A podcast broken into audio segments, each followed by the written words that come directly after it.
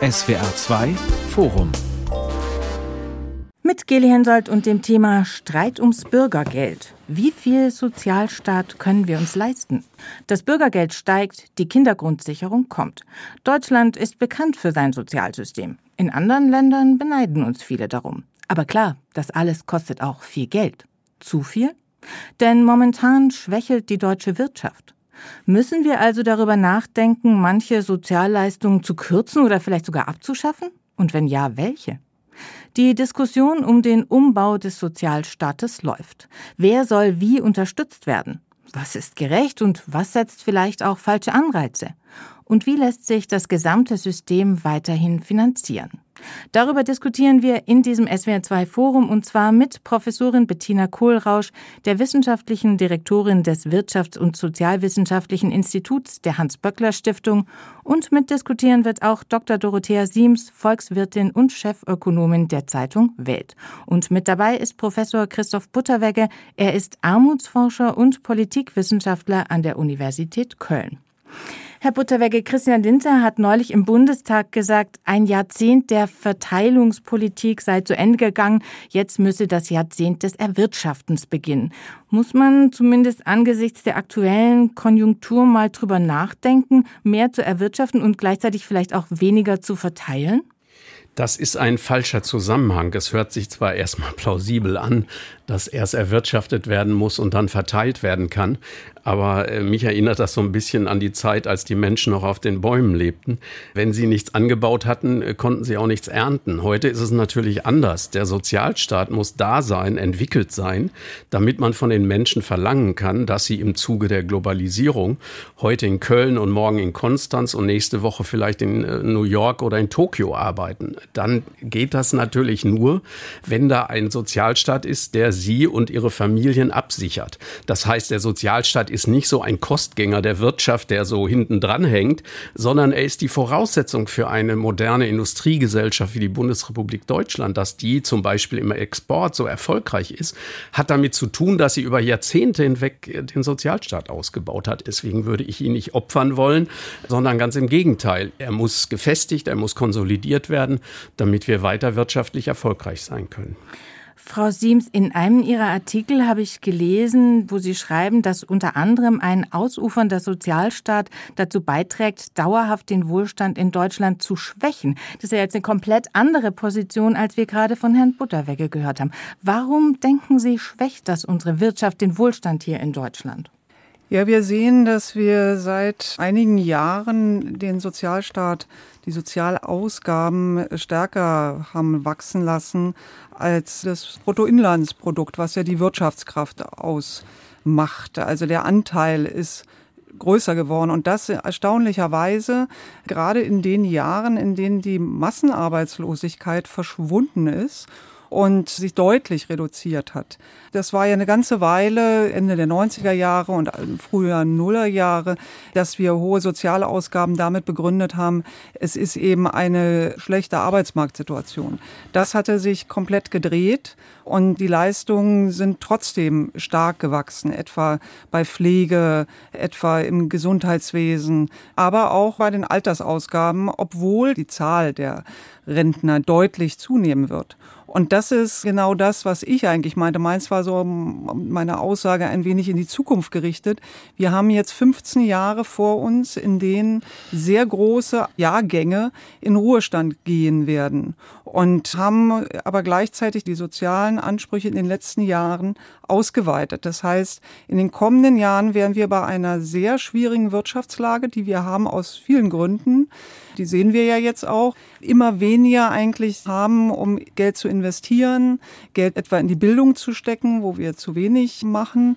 Und weil wir uns eben gebunden haben mit diesem hohen Ausgabenanteil auf, bei Soziales, also es geht etwa gut 30 Prozent unserer gesamten Wirtschaftsleistungen in Sozialleistungen rein. Das ist sehr, sehr viel im internationalen Vergleich. Frau Kohlrausch, ein Drittel etwa, sagt Frau Siems, der Wirtschaftsleistung geht in Sozialausgaben. Wenn wir jetzt auf die wirtschaftliche Entwicklung schauen, auch auch auf die zehn Jahre, die jetzt auf uns zukommen. Die Babyboomer gehen in Rente, die Wirtschaft schwächelt ein bisschen. Müssen da jetzt eben, auch wenn es schwerfällt, vielleicht doch die ein oder andere Sozialleistung auf den Prüfstand? Also ganz grundsätzlich sehe ich das nicht so. Also wenn man sagt, Prüfstand zu gucken, wie wir das jetzt zum Beispiel bei der Kindergrundsicherung machen, zu sagen, funktioniert die Leistung so, wie sie angeboten und organisiert wurde, das macht Sinn. Aber wenn man von Kürzung spricht, sehe ich das nicht so. Ich halte das auch für gefährlich, ich war überrascht, dass äh, Herr Lindner der Auffassung war, dass hinter uns ein Jahrzehnt der Verteilung liegt, weil wir regelmäßig zum Beispiel Verteilungsberichte herausgeben, uns da die Einkommensverteilung angucken und wenn er, was ich jetzt nicht glaube, eine Umverteilung von unten nach oben meint, dann sieht man das da zumindest nicht. Wir haben einen Anstieg von Armut, wir haben auch einen Anstieg von Ungleichheit bei der Einkommensverteilung, so dass ich das jetzt erstmal in dem sozusagen in den Ergebnissen nicht sehe, dass da wahnsinnig viel bei allen Leuten angekommen ist. Vielleicht muss man noch mal genauer gucken, wie man was verteilt. Und natürlich muss man auch darüber reden, wie muss ein Arbeitsmarkt ausgestaltet sein, der einen Sozialstaat entlastet. Das heißt, der durch vernünftige Löhne die Menschen absichert, so sehr, dass sie zum Beispiel nicht aufstocken müssen. Jetzt haben Sie gerade schon das Bürgergeld angesprochen das ist eigentlich die Sozialleistung, würde ich sagen, die in den letzten Monaten mit am heftigsten diskutiert wurde und so insgesamt auch die Diskussion um den Sozialstaat noch mal ganz neu entfacht hat. Jetzt gab es gerade diese Entscheidung, 2024 soll das Bürgergeld von 502 auf 563 Euro steigen. Das sind 12 Prozent mehr. Klar, vieles wird teurer, würden Sie sagen, Herr Butterwecke, angesichts, wenn wir uns die Inflation anschauen, dann ist diese Erhöhung notwendig, sinnvoll? Man muss sehen, dass diese auf den ersten Blick äh, recht großzügige Erhöhung natürlich im Grunde nur eine nachholende ist, weil 2021 zu 2022 hat es nur drei Euro gegeben. Das war also weniger als ein Prozent, obwohl damals schon während der Pandemie die Inflation begonnen hat. Also die mhm. ist nicht erst mit dem Ukraine-Krieg gewissermaßen angefangen, sondern sie war schon vorher da. Also dass zum Beispiel Grundnahrungsmittel teurer wurden, weil die Hamsterkäufer die Regale leer gekauft hatten und besonders Obst und Gemüse wurde teurer. Das war ja alles schon da und trifft natürlich besonders die Armen. Deswegen ist das jetzt, finde ich, diese auf den ersten Blick recht großzügige Erhöhung eigentlich nur ein Ausgleich der Inflation und mehr nicht. Und ich bin auch der Meinung, Frau Siems hat es gesagt, die Arbeitslosigkeit ist zwar gesunken, aber die Armut ist drastisch gestiegen. Wir haben heute einen Rekordstand der Armut von 16,9 Prozent. Das sind 14,1 Millionen Menschen in der Bundesrepublik sind nach den EU-Kriterien armutsgefährdet oder armutsbetroffen. Also das heißt, sie haben weniger als 60 Prozent des mittleren Einkommens. Für einen Alleinstehenden sind das 1145 Euro im Monat, damit man sich so einen Begriff macht, wo mhm. die sogenannte Armutsrisikoschwelle liegt liegt. Darunter zu sein bedeutet eben armutsgefährdet zu sein, weil man muss ja meistenteils auch noch eine Wohnung mieten und hohe Mieten heutzutage zahlen. Das heißt, auch da haben natürlich viele Menschen weit über den Kreis der Armen hinaus große Probleme. Und wenn Frau Siems sagt, ja, jetzt kommen die vielen Babyboomer, die äh, in den Ruhestand gehen, die Renten sind in den letzten Jahren und Jahrzehnten ja nicht gestiegen, sondern sie sind äh, gesunken. Sie sind auch heute nur noch. Das stimmt nicht. Also Herr naja, Butterwege, Frau Siems, also ganz kurz, ich werde mal ganz kurz Prozent, Moment. Nein. Weil Sie, ähm, weil Sie Corona gesagt hatten, Sie vergessen, aber im letzten Jahr zu diesem Jahr bei der Einführung des Bürgergelds hatten wir auch schon 12 Prozent Anhebung. Ja, das also ist das richtig. Ist ja das habe ich aber auch also nicht sind, verschwiegen, wir sondern doch, ne, Sie hatten nein, jetzt nur diese habe, geringe an. Äh, genau. Und Moment. die ist ja aber jetzt entscheidend dafür. Wissen Sie, alle etablierten Parteien haben diesen Anpassungsmechanismus mhm. beschlossen. Das heißt Regelbedarfsermittlungsgesetz nach der EVS, nach der Einkommens- und Verbrauchsstichprobe des Statistischen Bundesamtes werden die Transferleistungen erhöht. Jetzt hat man neuerdings mit dem Bürgergeld, das ist anders als bei Hartz IV beschlossen, übrigens mit Zustimmung der Union, dass man die Transferleistungen schneller an die Inflation anpasst. Dadurch kommt dieser Sprung scheinbare von fast 12 Prozent jetzt heraus. Ja, 2022 war der Regelsatz, also damals noch Hartz IV genannt, lag bei 449 Euro. Er ist mit der Einführung des Bürgergeldes um knapp 12 Prozent mhm. angehoben worden, bereits da schon deutlich. Also das war dieses Nachholen. Jetzt dann nochmal 12,1 Prozent.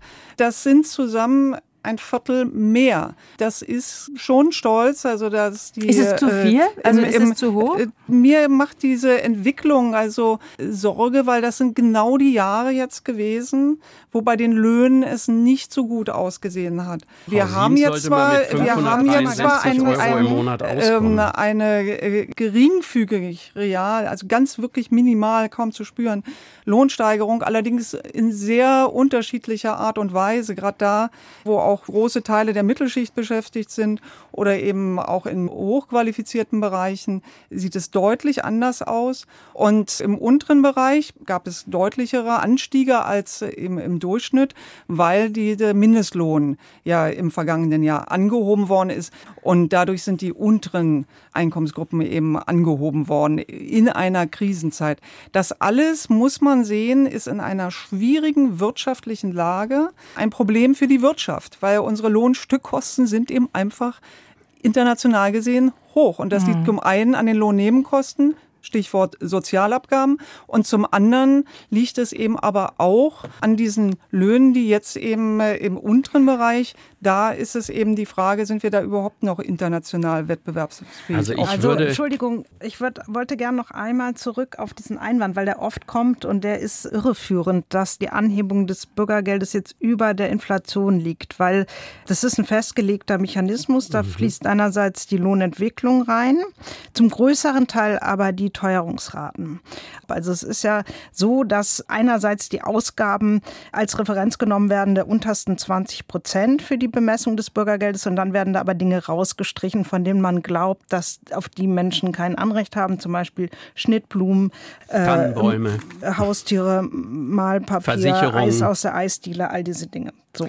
Und weil die Teuerung gerade bei Lebensmitteln eben so viel höher war, sind es schon die Teuerungsraten, von denen diese Gruppe betroffen ist, weil wir wissen, dass die unteren Einkommensgruppen deutlich stärker durch die Inflation betroffen sind und bildet insofern natürlich die Teuerung sozusagen, von denen diese Menschen betroffen sind, angemessen ab und ist deshalb auch nicht mehr Geld. Das Nein, ist aber das ganz tut's doch bei denjenigen, die arbeiten und von ihren Löhnen leben, gibt es nicht diese spezielle Sicht oder oder Ja, dann äh, muss man die Löhne weil man äh, da ein diese Existenzminimum Funktions- definiert hat. Ja, aber das Also- Existenzminimum ist doch kein naturwissenschaftlich festgelegter Größe, sondern Also, es ist politisch Das- festgelegt und wir das haben uns da vielleicht Bundesverfassungsgericht hat es der- festgelegt, Frau Nein, aber nicht in der Höhe, sondern Sie haben gesagt, die Höhe ist im Prinzip nicht zu beanstanden, sondern nur es muss transparent ein Verfahren Und es muss schneller werden. angepasst werden, Das hat das heißt, das ist schneller gesagt. angepasst ist aber jetzt was anderes als diese Der neue Sprung Variante zu der sagen, eine spezielle, Ich ob glaube- man sich danach richtet und das war ja früher der Fall und das halte ich auch für die richtige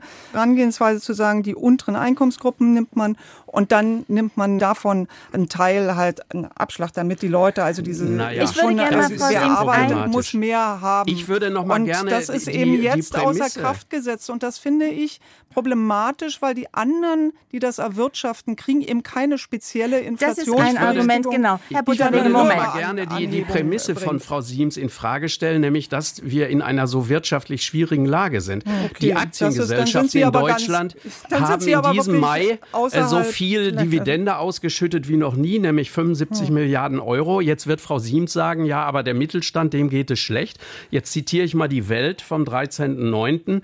Da heißt es dann zur Situation des Mittelstandes in Deutschland, dass Ende Juni 2023 standen den Unternehmen, also den mittelständischen, beachtliche 187 Milliarden Euro an Liquidität auf eigenen Konten zur Verfügung. aber einschließlich Ich würde einen Punkt noch mal gerne aufgreifen, Frau Siems, den Sie gerade genannt haben, nämlich die Tatsache, dass das Bürgergeld eben sehr stark gestiegen ist im Vergleich zu anderen Löhnen. Frau Kohlrausch, ist da was dran? Also wer hat schon von uns 12 Prozent mehr bekommen oder bekommt 12 Natürlich Prozent ist da mehr? was dran. Also wir haben in Deutschland einen der größten Niedriglohnsektoren Europas.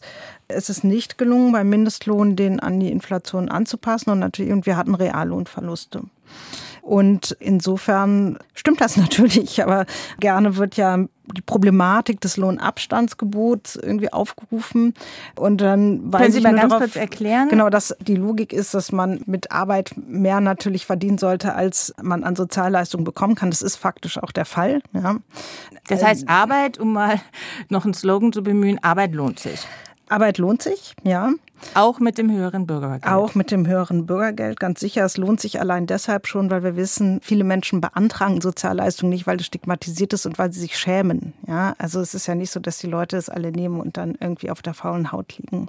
Und wir wissen, dass Arbeit Menschen sehr viel mehr gibt, auch aus unseren Untersuchungen als Geld. Ja, also mhm. natürlich ist das wichtig. Die allermeisten Menschen wollen eben auch arbeiten. Auch Rentenansprüche, die Transferleistungsbeziehende gar nicht haben. Und ich finde diese Diskussion Diskussion auch deshalb so fragwürdig, weil da wird ja gewissermaßen vermittelt, dass man auf der faulen Haut liegt. Die meisten Bürgergeldempfängerinnen und Empfänger, die liegen ja nicht auf der faulen Haut, sondern es sind meistenteils entweder Geringverdienende, hm. die aufstocken. Und ich finde, in der Bildzeitung, da gibt es ja so eine richtige Kampagne, ohne Leistung kein Wohlstand und der Fleißige ist der Dumme und Arbeit lohnt sich nicht mehr. Das berücksichtigt meistenteils in diesen Rechnungen ja nicht die Transferleistungen, die Geringverdienerinnen und Geringverdiener in Anspruch nehmen können, wie Wohngeld, Kindergeld, was aber den Transferleistungsbeziehern abgezogen wird. Das heißt also, wenn man natürlich nichts beantragt, dann hat man das Problem, dass der sogenannte Lohnabstand nicht groß ist. Aber diesen Lohnabstand gibt es übrigens nicht mehr, auch wenn über den immer gesprochen wird. Das Bundesverfassungsgericht hat 2010 ein Urteil zu Hartz IV gefällt. Daraufhin hat Ursula von der Leyen als damals zuständige Ministerin diesen Lohn Lohnabstand aus dem Gesetz beseitigt, weil das Bundesverfassungsgericht hat gesagt, egal wie niedrig die Löhne sind oder wie hoch sie sind, die Transferleistungsbezieher müssen in Würde leben können. Die mhm. müssen ihr soziokulturelles Existenzminimum, also nicht nur ihr physisches sichern können. Und der Sozialstaat ist verpflichtet dafür zu sorgen, ganz unabhängig von den Löhnen. Ich finde das wirklich bemerkenswert, dass es keinen Lohnabstand gibt. Das ist vollkommen richtig, was Frau Kohlrausch eben gesagt hatte. Wenn man alle Leistungen, die einem zustehen, wie Wohngeld, Kindergeld, Zuschlag und so weiter, was man kriegen kann, beantragt, was aber bürokratisch ist und eben manchen auch zu viel, wenn es sich um kleinere Beträge handelt, dann kommt man immer mehr auf mehr Geld mit seinem Lohn plus Sozialtransfers dann als einer, der gar nicht arbeitet. Gut, allerdings, allerdings sind diese Unterschiede so gering. Da gibt es gerade eine aktuelle Studie, die hat die Frankfurter Allgemeine Zeitung dargestellt vom Kieler Weltwirtschaftsinstitut Institut, die das berechnet haben und dann mal ausgerechnet haben, wie viel einem mehr bleibt, wenn man Vollzeit den Mindestlohn hat und dann arbeitet. Und was man dann mehr hat, sind 300 Euro ungefähr. Wenn man das wiederum runterrechnet auf einen Vollzeitjob, also ungefähr 38 Stunden Woche, wie wenig man eigentlich für diese geleistete Stunde dann bekommt, dann mhm. ist das natürlich schon keine große Motivation. Also eine Kritik, die ja mitschwingt in all dem, Frau Siems, was Sie gerade gesagt haben, ist auch so ein bisschen, es lohnt sich eben nicht genug vielleicht einen Job anzunehmen wegen der Höhe des Bürgergelds und vielleicht sehr geringen Löhnen. Ja, aber dann ist die Frage, Frau Kohlrausch, an welchen Schrauben könnte ich da drehen? Ich könnte ja auch einfach sagen, okay, wenn der Abstand zu gering ist, dann muss ich irgendwie dafür sorgen, dass die Löhne steigen. Dafür würde ich plädieren, auch weil, und da geht es in der Tat um ganz grundsätzliche Fragen. Die Frage ist sozusagen, wie definiert man das Existenzminimum? Das ist es ein soziokulturelles Existenzminimum. Und die Frage ist tatsächlich, wie sehr ist man der Auffassung, dass sowas eben gesellschaftliche Teilhabe gewährleisten sollte. Also man kann ja auch noch mal anders auf die Zukunft gucken. Man kann sagen, wir stehen vor gewaltigen Transformationen. Wir sehen das in unseren Daten wirklich. Die Menschen fühlen sich bedroht und verunsichert, auch vor dem Hintergrund, dass viele wirklich wenig haben in den unteren Einkommensgruppen. Mhm. Und ich glaube, ein Sozialstaat, der signalisiert, also in die Teilhabe, die gewährleisten wir euch, der schafft erst die Sicherheit. Da bin ich bei dem, was Herr Butterweger am Anfang gesagt hat, schafft erst die Sicherheit, dass die Menschen diesen Weg mitgehen. Und wir sind darauf angewiesen, dass sie das tun und dass sie sich auch bekennen zu der freiheitlich-demokratischen Grundordnung, die die Basis ist dessen. Und das bröckelt gerade auch. Ja, also, dass mhm. ich schon glaube, wir müssen mal darüber reden, worum geht es uns denn eigentlich? Was ist eigentlich unsere Idee von Gesellschaft? Hubertus Heil, Arbeitsminister, hat gesagt, gerade in der Krise und in Krisenzeiten und Umbrüchen, die Sie ja gerade, Frau Kohlrausch, auch beschrieben haben, muss man sich auf den Sozialstaat verlassen können. Also ist es im Moment einfach vielleicht der falsche Zeitpunkt, um jetzt über die Höhe des Bürgergelds zu diskutieren?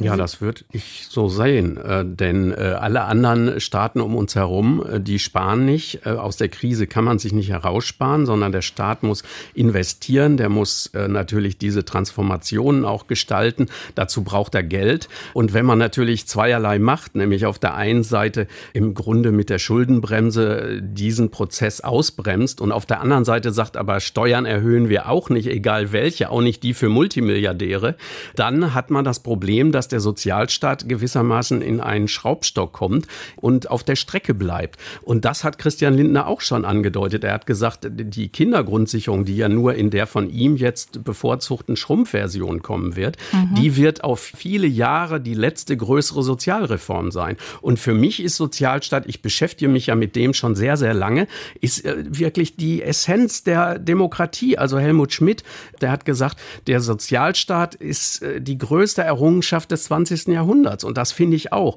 Also den dürfen wir nicht opfern. Und in Krisenphasen wie der jetzigen muss der auch, Frau Siems, 30 oder mehr Prozent des Bruttoinlandsprodukts verausgaben dürfen. Das hat er schon übrigens 1974, 75 in der Weltwirtschaftskrise getan. Und warum soll denn diese Marke, die damals überschritten worden ist von fast 34 Prozent, warum soll die denn nicht in einer neuerlichen, vielleicht noch schwierigeren Situation ebenfalls erreicht werden? Mir leuchtet das nicht ein. Wir haben so viel Reichtum wie nie und jetzt werden Sie sagen, auch die Reichen, die werden schon so stark besteuert. Es gab noch nie so geringe Kapital- und Gewinnsteuern wie bei uns jetzt gegenwärtig, egal ob das die Erbschaftssteuer für Firmenerben ist, egal ob das die Vermögensteuer, die schon seit 1997 nicht mehr erhoben ist, egal ob das die Kapitalertragssteuer, die ist nur 25 Prozent. An der Schraube, finde ich, sollte man drehen, auch wenn das natürlich so Zeitungen wie der Welt und der FAZ nun gar nicht in den Kram passt. Aber das ist eine Verteilungsfrage und ich, im Grunde diskutieren wir über den Sozialstaat doch vor diesem Hintergrund.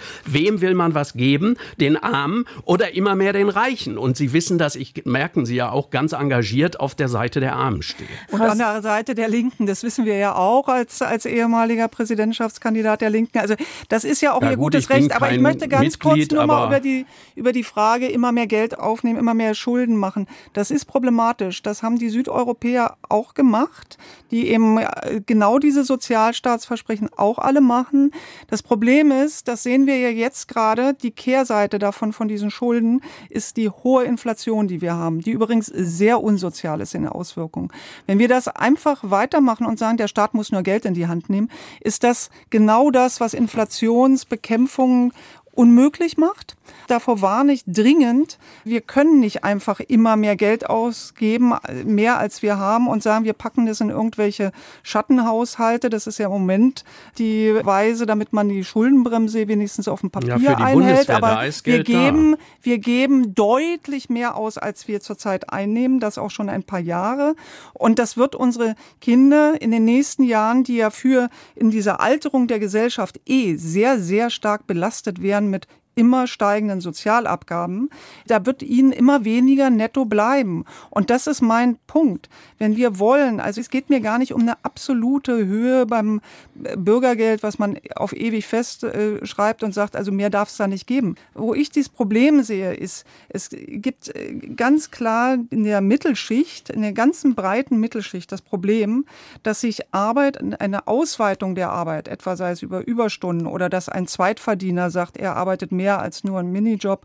Das lohnt sich vielfach nicht, ja. weil der Abgabenkeil so groß ist. Und mhm. zwar wegen der Sozialabgaben noch mehr als wegen der Steuer. Beides kommt da in der Mitte nämlich zusammen, sodass manchmal 80 Prozent von einem zusätzlich äh, verdienten Euro wegfällt. Und wir müssen uns ja fragen, wer soll arbeiten in den nächsten also, Jahren. Wenn immer mehr in äh, Rente gehen, dann die Älteren wollen nicht länger arbeiten. Die Jungen sagen, sie wollen nicht so viel arbeiten. Es lohnt sich ja auch nicht unbedingt. Es wird am unteren Teil gegeben. Das ist eine politische Entscheidung, wie viel das äh, man da festlegt. Aber es wird oben eben enorm viel weggeschnitten. Und wenn man, und das ist nicht für Hochverdiener nur, sondern eben schon in weiten Teilen der Mittelschicht. Und äh, da das Problem, also ja, aber das Problem ist die Oberschicht ist so schmal. des Ehegattensplittings einigen, da sind wir uns, glaube ich, da sind wir schon 20 Milliarden Euro im Jahr reicher. Nee, dann haben sie Familien aber ärmer gemacht und nee. die haben schon nicht so sehr viel. Wenn man einfach also, sagt, das Ehegattensplitting abschaffen, was ja auch gar nicht möglich ist. Ich würde gerne noch mal einen Punkt aufgreifen, den ich bei Ihnen so ein bisschen rausgehört habe, Frau Siems, dass eben die Höhe des Bürgergeldes, die Zuverdienstmöglichkeiten, die wir aktuell haben und die Anrechnung von Zuverdiensten, dass all das im Paket irgendwie auch die falschen Anreize schafft, weil, auch das haben Sie ja schon mehrmals gesagt, ist, wir brauchen auch Fachkräfte, wir brauchen Leute, die die Arbeit machen und vielleicht setzen wir da eben im Moment nicht die richtigen also Schwerpunkte, also, Frau Kohlrausch. Also das stimmt so einfach nicht, weil mhm. wir ja schon gesagt haben, wir sind deutlich unter Mindestlohn und auch die unteren Einkommensgruppen sind ja häufig auch der Niedriglohnsektor ist noch über Mindestlohn. Ja, das heißt, wir hm. sind, da reden wir wirklich über den aller, aller untersten Rand und glauben Sie mir, von dem Geld möchte keiner länger leben. Ja, also das ist nicht der Punkt, warum wir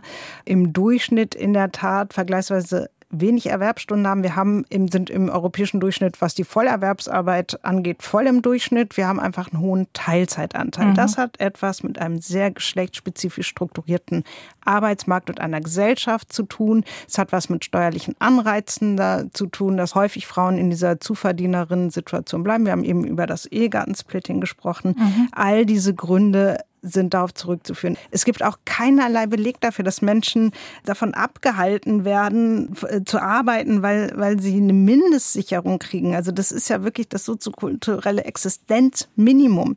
Also insofern bin ich auch dafür, dass ich glaube, wir müssen darüber nachdenken, wie man äh, mit dem Fachkräftemangel umgeht. Mhm. Aber Der wird vielleicht auch automatisch zu höheren Löhnen führen, ohne dass wir jetzt da groß Initiativen ergreifen müssen, weil was knapp ist, wird teurer. Das diskutieren wir gerade. Ich glaube, es hängt ein bisschen von den Strukturen ab, ob das tatsächlich sozusagen automatisch die Gegenmacht der, der Beschäftigten ähm, erhöht. Spannende Frage, aber für eine eigene Sendung. Mhm, ich glaube okay. nicht, dass das ein Automatismus ist. Und bisher ist das ja ist. absolut nicht der Fall. Zum Beispiel den Fachkräftemangel könnte man natürlich zum Teil dadurch beseitigen, dass man eben bessere Arbeitsbedingungen schafft für die Menschen, die heute, da hat Frau Siems recht, anspruchsvoller sind. Also wenn man die Arbeitsbedingungen verbessert und auch die Löhne anhebt, äh, was man durchaus könnte, weil da ist ja Verteilungsspielraum, wenn ich mir, ich bin ja nicht nur Armutsforscher, sondern ich bin Ungleichheitsforscher und der sieht auch, dass der Reichtum immer mehr zunimmt in dieser Gesellschaft und sich bei wenigen konzentriert. Wenn man diesen Reichtum über Steuern beispielsweise stärker gerecht verteilen würde, dann wäre natürlich auch mehr für diejenigen da, die in der Mitte in der Tat zum Teil es gar nicht so besonders gut haben. Also Frau Siems und ich könnten uns vielleicht treffen da, wo wir sagen, äh, die ganz oben, äh, sowohl was die Vermögen angeht, als auch was die Spitzenverdiener angeht, die könnten stärker besteuert werden. Man könnte den Spitzensteuersatz äh, erst später beginnen lassen und auch vielleicht über die jetzt 42 und für ganz wenige 45 Prozent Reichensteuer hinausgehen.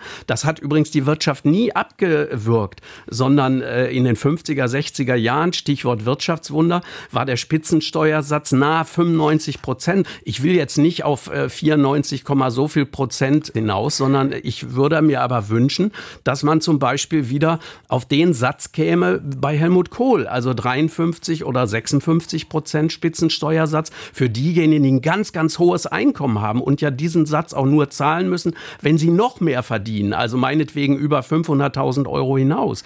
Warum die, ist das nicht möglich? Die Besteuerung am oberen Ende, wir dürfen nicht vergessen, dass der Soli für die oberen 5 Prozent nur für die oberen fünf Prozent immer noch existiert. Und das ist eine Besteuerung, die Hochverdiener trifft, aber vor allen Dingen natürlich auch die Mittelständler. Das heißt, der Spitzensteuersatz ist immer bei uns auch ein Unternehmenssteuersatz. Mhm. Wir sind in der Unternehmensbesteuerung unter allen Industrieländern am höchsten. Ja, das, das wird von der OECD seit äh, Jahren nein, angewiesen und das ist, ich weiß, Herr, das interessiert Sie äh, sehr wenig, Herr Buderwege, aber ja. die Ökonomen sehen darin einen deutlichen Standortnachteil, der hinzukommt zu den höchsten Energiekosten und zu den hohen Lohnstückkosten. Die, die Steuern sind letztlich das Einzige, wo man vielleicht was machen kann, um eben wirtschaftlich ein bisschen in Schwung zu kommen. und das würde auch helfen, weil es darauf kommt es an, wenn man die öffentlichen Kassen füllen will. Ich meine, das muss doch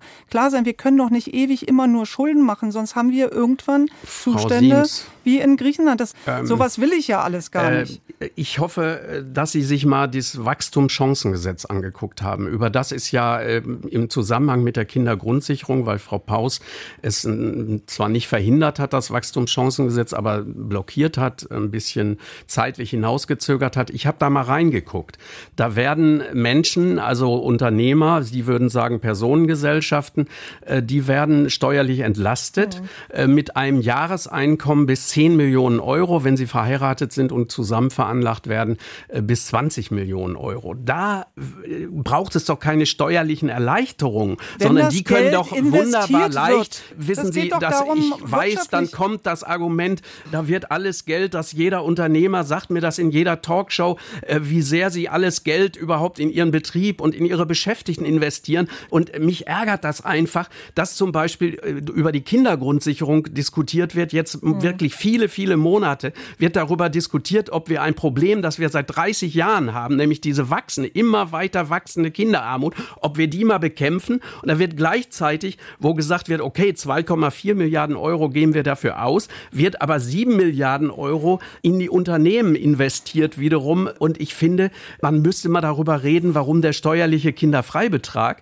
einem äh, Chefarzt, einem Investmentbanker oder auch einem oder Bankdirektor äh, nicht weniger als 354 Euro mhm. im Monat auch weiterhin übrigens gibt. Das heißt der, aber, Herr die, Butterwerke... Die Verkäuferin bekommt auch in der Kindergrundsicherung weiterhin, genau wie jetzt beim Kindergeld, 250 Euro für jedes Kind. Und ein wirklich Reicher, der ein Einkommen von 600.000 Euro im Jahr hat, der bekommt weiter 104,16 Euro pro Monat für jedes Kind mehr. Das, das ist doch eine Ungerechtigkeit, über die niemand spricht, aber womit man natürlich ohne Schwierigkeiten finanzieren könnte, dass die wirklich Kinder in sozial benachteiligten Familien eben auch mal auf die Kirmes in den Zoo oder in den Zirkus gehen könnten. Das könnte man damit finanzieren, wenn man auch mir, der davon zum Teil eben als Hochschullehrer auch profitiert, von diesem steuerlichen Kinderfreibetrag, den streichen würde. Jedes Kind muss dem Staat gleich viel wert sein. Also das heißt mit anderen Worten, es ist soziale Ungerechtigkeit, Ungleichheit im Land. Das ist unser Kardinalproblem und unser Problem ist nicht,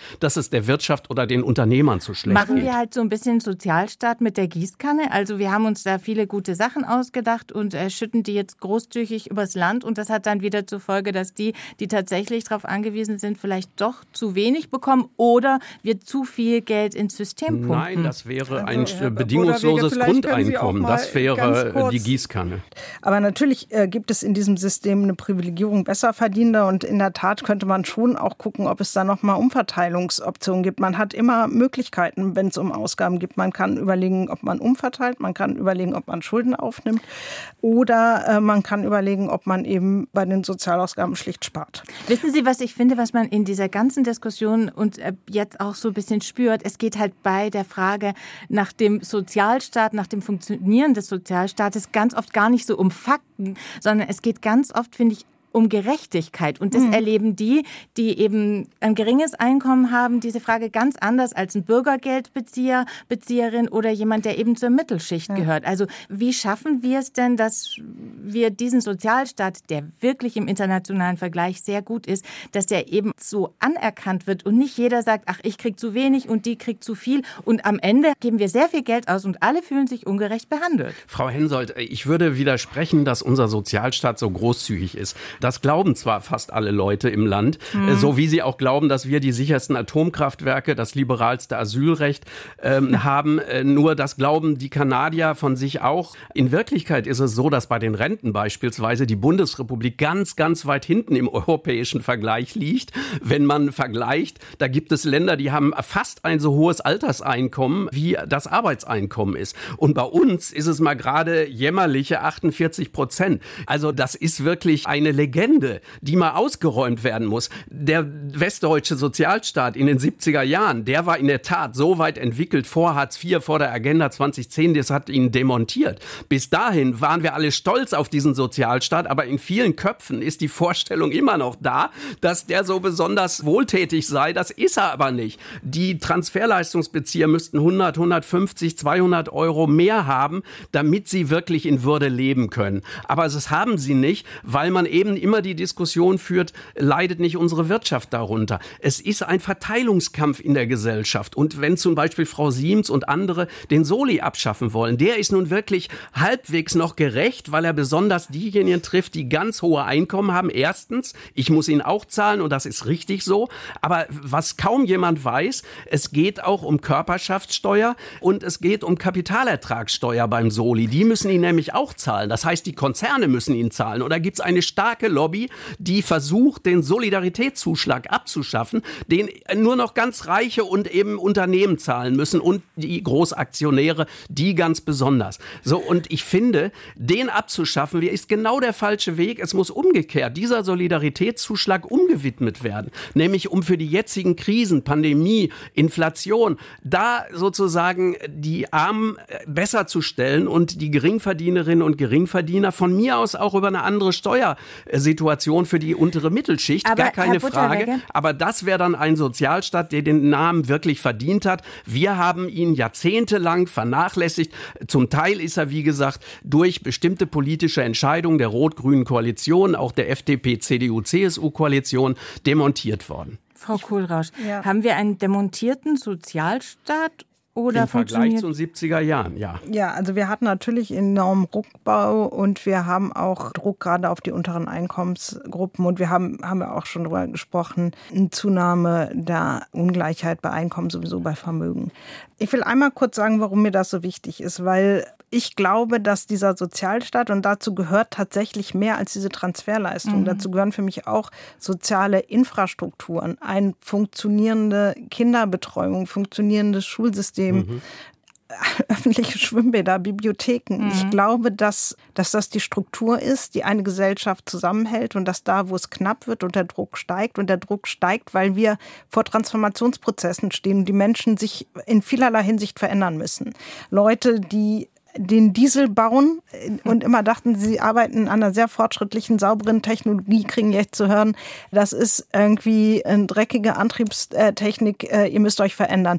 Und das bringt Druck auf die Menschen. Und zwar auf so vielen Ebenen, dass ich einfach glaube, dass wir diese Infrastruktur brauchen, damit die Gesellschaft zusammenbleibt. Und wenn sie es nicht tut, dann ist es auch egal. Ja, also da müssen wir ganz viele Dinge nicht mehr reden, weil dann geht es darum, ob unsere Kinder in der Demokratie aufwachsen oder nicht. Und ich sage das nicht, weil ich alarmistisch bin, sondern weil ich mir seit Beginn der Pandemie Zustimmungsraten zu Vertrauen in Institutionen angucke, Zustimmungsraten zur AfD, Verschwörungstheorien, diese ganzen Dinge gucken wir. Und was wir sehen, ist, dass diese finanziellen Belastungen und Sorgen, die die Menschen haben im unteren Segment der Einkommensgruppen, dass die einfach Türöffner sind für Verschwörungserzählung, für rechte Angebote und da glaube ich, dass wir sozusagen uns einfach einen Gefallen tun, wenn wir auch über Umverteilungen von mir aus und auch ähm, Aufnahme von Schulden, die ich für weniger problematisch halte, die diese Gesellschaft sicher machen. Weil meines Erachtens reden wir gerade über die Grundlagen und da muss man sagen, das ist ja vergleichsweise nicht wenig Geld, was da reinfließt. Ja, also das ist ja jetzt nicht so, wenn man sich andere Ausgaben im Haushalt anguckt, ist ja nicht, dass jetzt irgendwie diese Erhöhung der Bürgergeldsätze wirklich ein Riesenposten wären. Und Nee, insofern aber ich glaube, ist es, es glaube ich, gut investiert. Oft, ich glaube, es geht eben um diese Gerechtigkeitsdebatte, die wir Ja. da auch immer mitführen und die ja so auch so ein bisschen in Frage stellt, dass unser Sozialstaat funktioniert. Also wenn man halt sagt, es ist alles ungerecht, die einen kriegen viel, die anderen kriegen zu wenig, andere kriegen gar nichts, dann suggeriert man den Leuten ja auch, dass da was nicht ganz ich in glaube, Ordnung ist. Dieses Gegeneinander ausspielen funktioniert nur in einer Gesellschaft, in der eben dieser Druck da ist. Und wenn wir durch eine funktionierende Struktur, also für mich ist ein Sozialstaat ein Angebot zur Teilhabe. Ich nenne es als Soziologin soziale Integration. Und ich glaube, diese sozusagen äh, gegeneinander ausspielen passiert ja auch Geflüchtete gegen Geringverdiener und so weiter und so weiter. Das funktioniert in einer Gesellschaft, auf der Druck ist. Das funktioniert aber in einer Gesellschaft, in der solche Strukturen zumindest existieren und gut existieren, also sozialstaatliche weniger gut. Ja, Aber- ich glaube tatsächlich, Frau Kohlrausch, dieser Druck, der ist doch nicht nur erzeugt durch irgendwelche Neiddebatten oder Verschwörungstheorien. Nee, Wir nee, haben, wir haben zurzeit die zweite große Flüchtlingskrise in kürzester Zeit das äh, Deutsche Institut für Wirtschaftsforschung, wahrlich kein Hort irgendwie von, von extrem liberalen Ökonomen, die, die irgendwie immer den Sozialstaat abschaffen wollen, sagen, dass äh, man auf keinen Fall diese Zunahme bei, bei Armut, also gerade auch bei Kindern, irgendwie als, als äh, ja, dass, dass da der Sozialstaat abgebaut worden sei, sondern es ist ganz klar, wir haben viel mehr Kinder mit ausländischen äh, Pässen, die da drin sind, eben wegen der Flüchtlingszuwanderung. Das sind junge Leute, die da gekommen sind, die haben teilweise Kinder mitgebracht oder hier bekommen. Diese Menschen arbeiten zu einem hohen Anteil noch nicht. Das ist ja das Ziel, dass das äh, wird.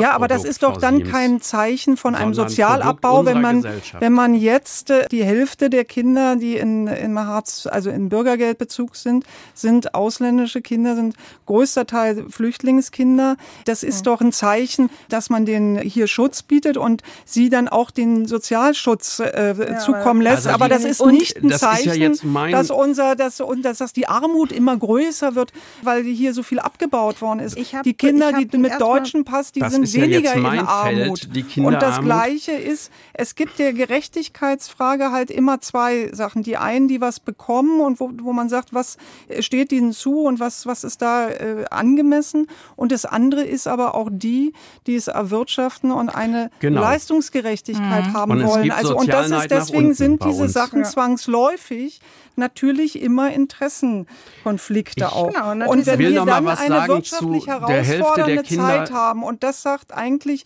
jedes internationale Institution wie OECD oder, oder Internationaler Währungsfonds, die hier äh, auch, auch die Bundesregierung räumt das ein, dass wir vor schwierigen Jahren stehen. Unsere Industrie ist extrem unter Druck, gerade die, die gute Löhne zahlen konnten bislang, Auto, Chemie, das sind die besten Facharbeiterlöhne dort, die werden, werden weniger. Und dann ist es doch klar, dass man nicht einfach sagen kann, ja, da machen wir Schulden. Ich meine, wegen der Überalterung haben unsere jungen Generationen sowieso viel zu ja, zahlen. Da also das heißt, also da kann man dann irgendwie immer sagen, so, das hätten wir gern auch noch und das auch wollte, das Aber das ist einfach unrealistisch im internationalen gerne, Wettbewerb. Ich wollte jetzt gerne zur Kinderarmut richtigstellen. Also es stimmt einfach nicht. Es stimmt zwar, dass fast die Hälfte ausländische Kinder sind in den Transferleistungen, aber wenn es um die Armutsberechnung in Deutschland geht, Frau Siems, dann ist es so, dass die Kinderarmut immer weiter angestiegen ist und zwar bei den deutschen Kindern, also bei den Biodeutschen, nicht bei den Migrantenkindern.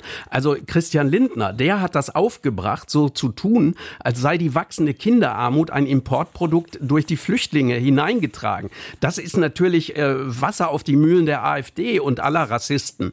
Ja, zu glauben, äh, dass die äh, eingeführt und eingeschleppt worden ist, die Armut. Nein, wir haben sie hier produziert und wir haben auch dafür zu sorgen, dass Kinder, die wir hier aufnehmen, integriert werden und dass die genügend äh, Geld bekommen in den Familien, um in Würde leben zu können. Das ist unsere Aufgabe und die Verpflichtung des Sozialstaates, wenn man mal ins Grundgesetz guckt.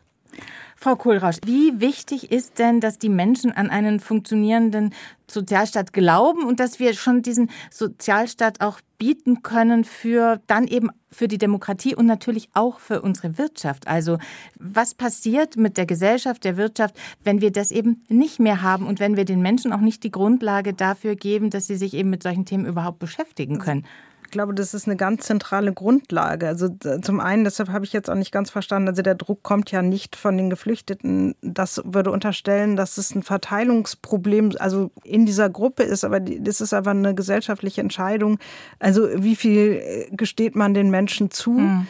Und der Druck kommt natürlich auch durch den Rückbau des Sozialstaates immer noch in den frühen Nullerjahren, die eben auch dazu geführt hat, dass wir im unteren Arbeitsmarktsegment eben sehr hohen Niedriglohnsektor haben und niedrige Löhne. Und all das schafft, glaube ich, ähm, hat erstmal so eine Grunderfahrung, zusätzlich natürlich zu den biografischen Brüchen, die die Menschen in Ostdeutschland haben, macht, dass diese Institutionen für sie nicht funktioniert mhm. haben, dass sie die als, also auch die Frage von Würde zum Beispiel, auch natürlich Würde in der Arbeit, bei der Erwerbsarbeit ist eine ganz zentrale Erfahrungsebene und das erleben Menschen als ungerecht und es ist eine zentrale Voraussetzung natürlich, dass Menschen das Gefühl haben, dass der Sozialstaat für sie funktioniert und das Interessante ist ja, dass es gar nicht nur die sind, die unmittelbar betroffen sind, mhm. sondern wir haben gesehen, es gibt wirklich breite Zustimmung dazu, dass Deutschland nicht gerecht ist.